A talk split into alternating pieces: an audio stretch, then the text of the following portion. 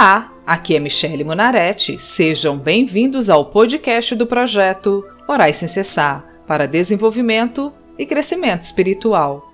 Hoje vamos orar o Salmo 16, declarando nosso amor e total dependência a Deus. Se você tem o hábito de orar, personalize a oração com suas próprias palavras e de acordo com as suas necessidades. Se você não tem prática oração, concorde a oração comigo. Basta apenas ouvir a oração e dizer amém Amém significa que assim seja.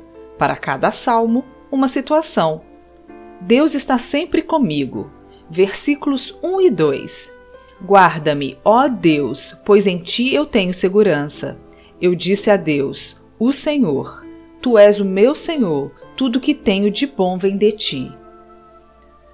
Guarda, Senhor, em tuas mãos a minha vida, a minha casa, a minha família, os meus problemas e adversidades, pois só tu és o meu Deus, não tenho outro bem além de ti.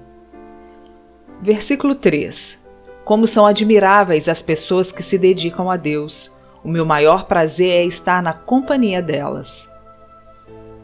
É verdade, Senhor, quero andar no meio de pessoas que te conhecem e fazem menção do teu nome, pessoas que me trarão à memória os teus feitos nos dias de minha angústia para que eu possa anunciar a todos os que me rodeiam todas as maravilhas que o Senhor me faz.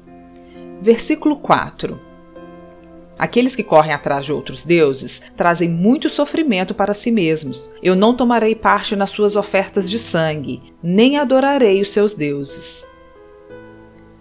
Não há outro Deus além de ti, o Deus que criou os céus e a terra, e que eu nunca venha me esquecer disso. Por isso, peço-te, Senhor, não me deixes, se um dia eu quiser te deixar.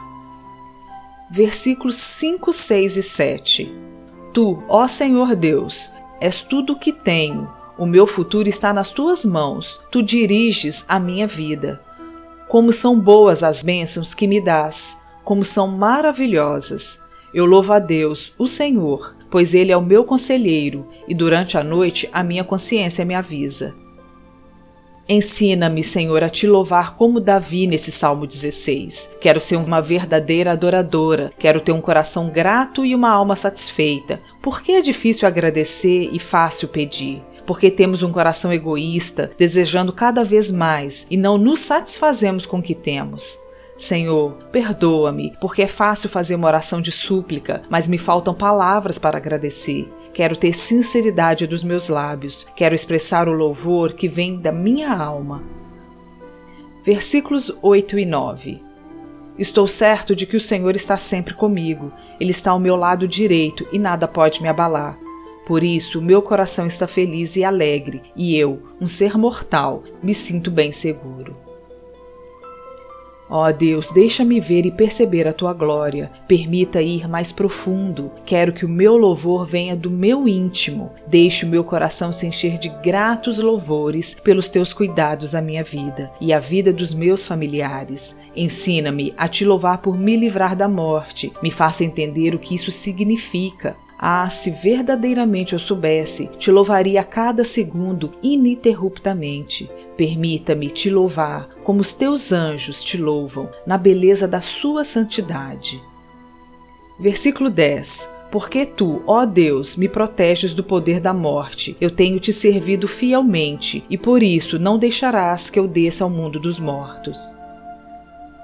Glória a Deus. Tenho estado na tua presença dia após dia, orando e te louvando conforme o meu pequeno conhecimento de ti. Leva-me além, conduza-me a ti, mostra-me coisas grandes e firmes que ainda não sei, e não permita que eu desça ao mundo daqueles que não te louvam e que não te conhecem, daqueles que são como mortos para ti.